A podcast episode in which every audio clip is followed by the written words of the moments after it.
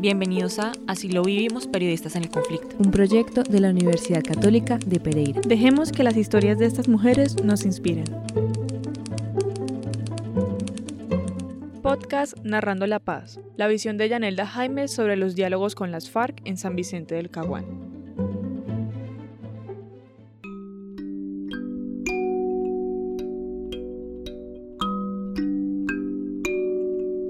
Sentados y llegaron unos paramilitares, muchachos jóvenes, rasos.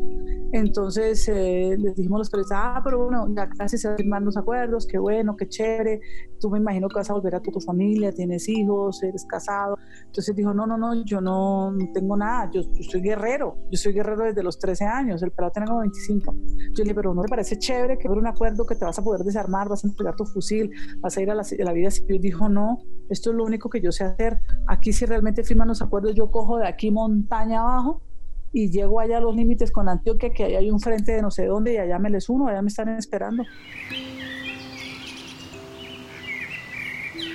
El cubrimiento de los diálogos de paz en la zona de distensión en el Caguán fue un trabajo realizado por diversos periodistas que, aunque pasaran cortas temporadas en la zona, aún así le aportaron al proceso información y visibilización a través de sus producciones. Yanela Jaimes, enviada especial para ese entonces de Caracol Radio, relata su visión de lo que fue esta negociación. Éramos tres periodistas que nos turnamos cada 15 días para no fatigarnos, para no para sacarnos de allá porque uno también termina mimetizado, como se dice, como dice la guerrilla. Entonces nos mandaban 15, 20 días, un lapso más o menos de, tiempo. Allá los aviones eran post-Atenas, llegaban un, un, jueves, no, martes y sábados, no más, eran dos viajes diarios. Entonces había, dependiendo de las idas que nos llegaba, se demoraba mucho. Durante el año, fueron tres años, dos años y medio, casi tres años largos. Cada, durante el año iba cinco o seis veces, pero era estar allá. O sea, tú ibas allá y había continuidad. A veces yo, eh, hubo dos oportunidades que me tocó casi mes y medio porque la persona que me reemplazaba, una vez uno se enfermó, el otro no pudo, entonces quédese allá, ya quédese, entonces me quedó un lapso largo. Eh, y ya se vuelve a veces tedioso, pero enriquecedor. En medio de la zona selvática, Yanelda conoció todo tipo de historias y situaciones. Su trabajo en medio de las negociaciones se basó no solo en cubrir los dictámenes del gobierno de Pastrana, sino las vivencias de aquellos que prestaron sus territorios para un acuerdo de paz y quienes eran la contraparte de la historia, las FARC. Había, tanto tan era así que había una zona, por una que se llamaba Zona de Quejas y Reclamos, así se llamaba, que es como las comisarías, como las estaciones de policía de nuestra Colombia actual, ¿no? Entonces allá, si el marido le pegaba a la señora, la señora se iba para esa oficina y allí había un guerrillero, porque yo hice esa nota. El hombre, allí iba y le decía, mire, es que mi marido me pega todas las noches. Al hombre lo llamaban, allá no andaban con, pues era otra ley, por supuesto. Usted le vuelve a pegar a su señora, usted no va, no vuelve a llevar la comida a la casa, a levantar a sus hijos, ya sabe lo que le pasa, no le decían más nada, era la guerrilla. El hombre andaba finito. No es que fulano me robó las gallinas, se iban para allá me robaron las gallinas anoche, se me metieron y me robaron mis marranos, mis cerdos. ¿Quién? Entonces investigaban y se los llevaban. Usted no vuelve a robar y hacían su propia justicia.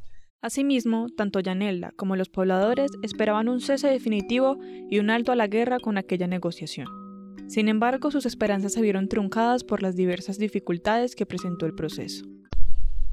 En principio había mucha expectativa de los pobladores, ¿por qué? Porque había mucha promesa y en eso también falló el gobierno. ¿no? Había mucha promesa que si ellos prestaban sus municipios, de una u otra manera, pseudo prestaban sus municipios, iban a llevar carreteras, iban a llevar acueducto, iban a, iban a, a, pavimentarles, iban a llevar escuelas rurales, puestos de salud. Toda esa plata, de hecho, supuestamente estaba dentro de los acuerdos. Ahí, en estos cinco municipios iban a estar supuestamente todas las inversiones sociales, que era lo, la contraprestación que iban a recibir los pobladores, los campesinos, por prestar su territorio para que hubiese un proceso de paz. Eso nunca pasó.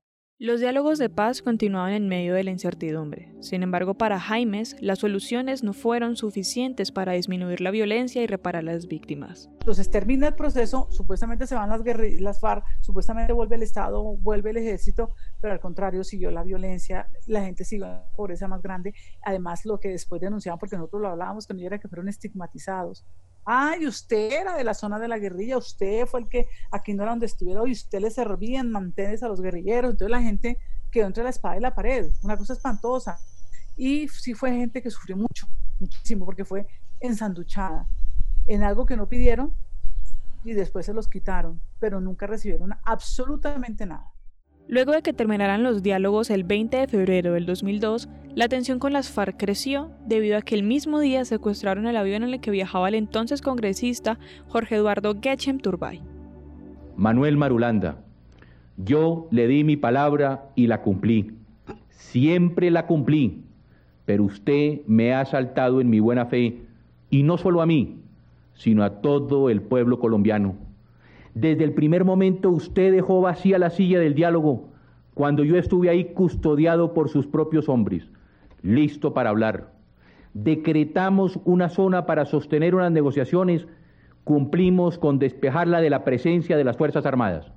Y usted la ha convertido en una guarida de secuestradores, en un laboratorio de drogas ilícitas, en un depósito de armas, dinamita y carros robados. Yo le ofrecí y le cumplí con el plazo de las 48 horas. Pero usted y su grupo no han hecho otra cosa que burlarse del país. Sí, fue un fracaso eh, para el país, fue un desgaste institucional, fue un desgaste de autoridades, eh, de los mismos medios de comunicación, porque todo el mundo lo apostó y, nadie sabía que iba en qué iba a terminar eso, pero había que hacerlo, porque es como tú no eres adivino, había que hacerlo.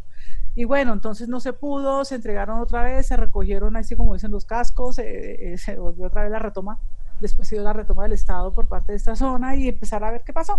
Las guerrillas se replegaron, ¿no? Los se replegaron y ahí quedó todo, empezó otra vez pues lamentablemente mucha ola de violencia, secuestros, tomas guerrilleras, en fin, ta, ta, ta, ta, ta, ta hasta que nuevamente eh, vuelven y se sientan a dialogar con Santos.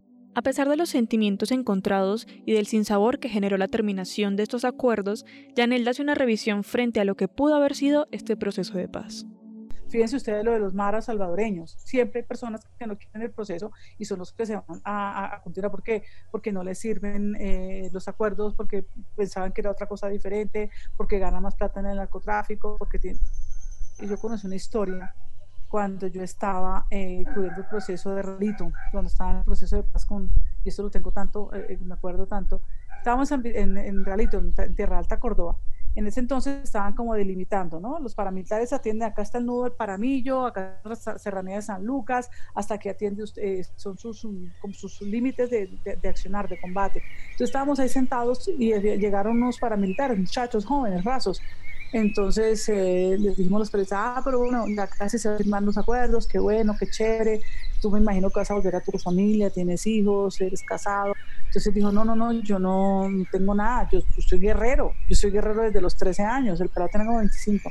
Yo le dije, pero ¿no te parece chévere que hubiera un acuerdo que te vas a poder desarmar, vas a entregar tu fusil, vas a ir a la, a la vida civil? Dijo, no, esto es lo único que yo sé hacer. Aquí si realmente firman los acuerdos, yo cojo de aquí montaña abajo y llego allá a los límites con Antioquia, que allá hay un frente de no sé dónde y allá me les uno, allá me están esperando. Entonces, por más que tú lo quieras convencer, no va a pasar.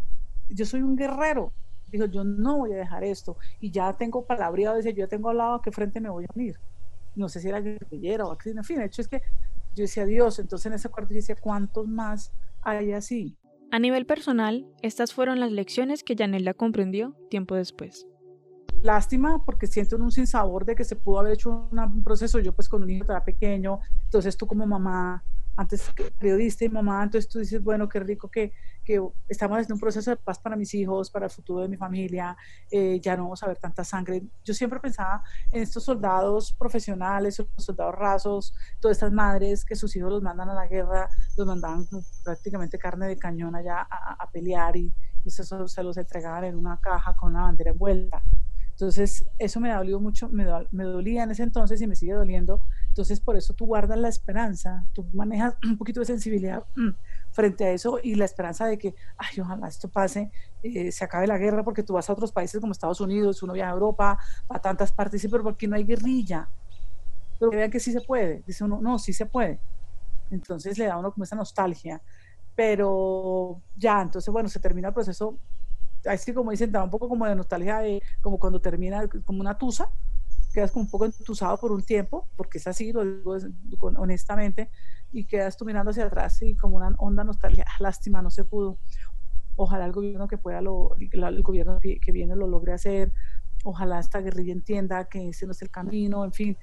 Y ya, entonces por fin se da algo y hubo mucha esperanza con el proceso ahorita y bueno, todavía siguen muchos huecos, muchos faltantes y muchos muchas, muchas preguntas para resolver. Las negociaciones en el Caguán marcaron un antes y un después en la historia colombiana.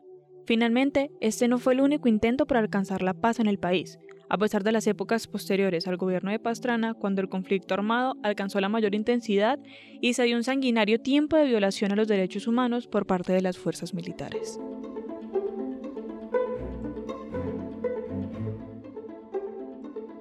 Créditos. Audio extraído del canal de YouTube del expresidente Andrés Pastrana. Voz Sandra Mejía. Máster Vanessa Valencia. Gracias a la periodista Janelda James.